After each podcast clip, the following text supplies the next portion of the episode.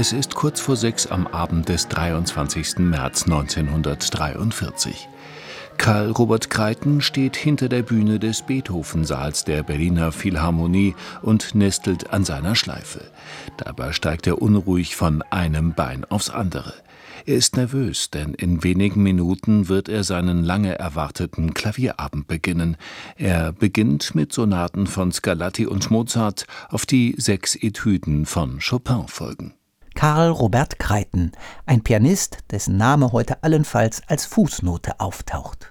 Seine herausragenden Fähigkeiten sind in nur wenigen, klanglich eher mittelmäßigen Aufnahmen dokumentiert. Kreiten, 1916 in Bonn geboren, ist Schüler von Claudio Arrau, der ihn als das größte Talent adelt, das ihm je begegnet ist. Einige sehen Kreiten sogar auf einer Stufe mit Walter Gieseking und Wladimir Horowitz. Karl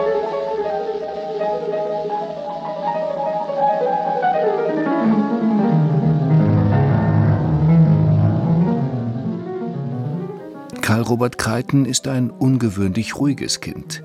Wenn andere Kinder auf dem Trottoir spielen oder im Garten herumtollen, hockt er am liebsten still und ruhig im elterlichen Musiksalon direkt unter dem großen Konzertflügel des Vaters. So beginnt Oliver Hilmes sein neues Buch über den vergessenen Pianisten, dessen Name im Titel bewusst nicht genannt wird.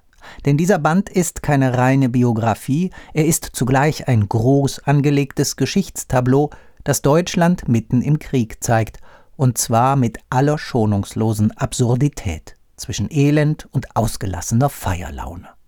So wird beispielsweise im Konzertcafé Rosita eigentlich ein Nachtlokal, moderner Jazz gespielt, allerdings aus dem Song Joseph Joseph der berühmten Andrew Sisters wird das Lied Sie will nicht Blumen und nicht Schokolade.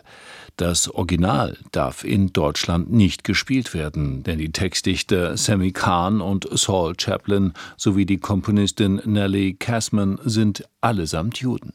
Äußerst geschickt verzahnt Hilmes die Schilderung der Zeitumstände mit dem Schicksal des Pianisten Kreiten, übrigens ein Sohn des Komponisten Theo Kreiten. Dank neuer Archivfunde, darunter Briefe und Prozessakten, gelingt ihm ein umfassendes Porträt in bislang ungekannter Form. Karl Robert Kreiten an seine Eltern Donnerstag, 8. Juli 1943. Das habt ihr fein gemacht, mich so schnell gefunden zu haben. Nun muss ich mich noch einige Tage gedulden. Ich bin glücklich, dass ich von der Gestapo entlassen bin, denn jetzt geht meine Sache den geordneten Rechtsweg und ich kann einem Urteil entgegensehen.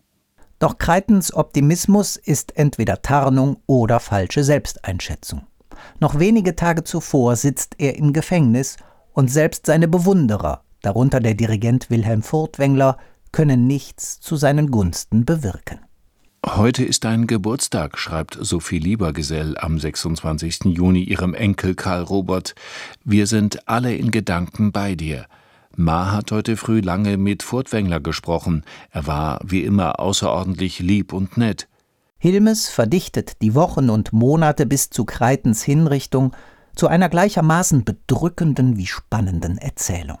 Berühmte Zeitzeugen lässt er ebenso zu Wort kommen wie enge Familienangehörige.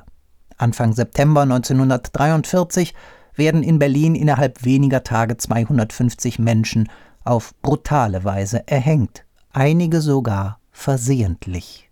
Ein geplantes Gnadengesuch seiner Eltern kommt für Karl Robert Kreiten zu spät. Ein Beamter notiert den Todeszeitpunkt, um ihn später dem Standesamt Charlottenburg, in dessen Zuständigkeit das Gefängnis Plötzensee gehört, melden zu können. 7. September 1943, 22.50 Uhr. Oliver Hilmes ist ein Meister anschaulichen und farbigen Erzählens. Auch in diesem ebenso beklemmenden wie erhellenden Buch das sich auch als Pflichtlektüre für jeden besseren Geschichtsunterricht eignen würde. Der Titel lautet Schattenzeit. Deutschland 1943, Alltag und Abgründe. Erschienen sind die etwas mehr als 300 Seiten im Siedler Verlag.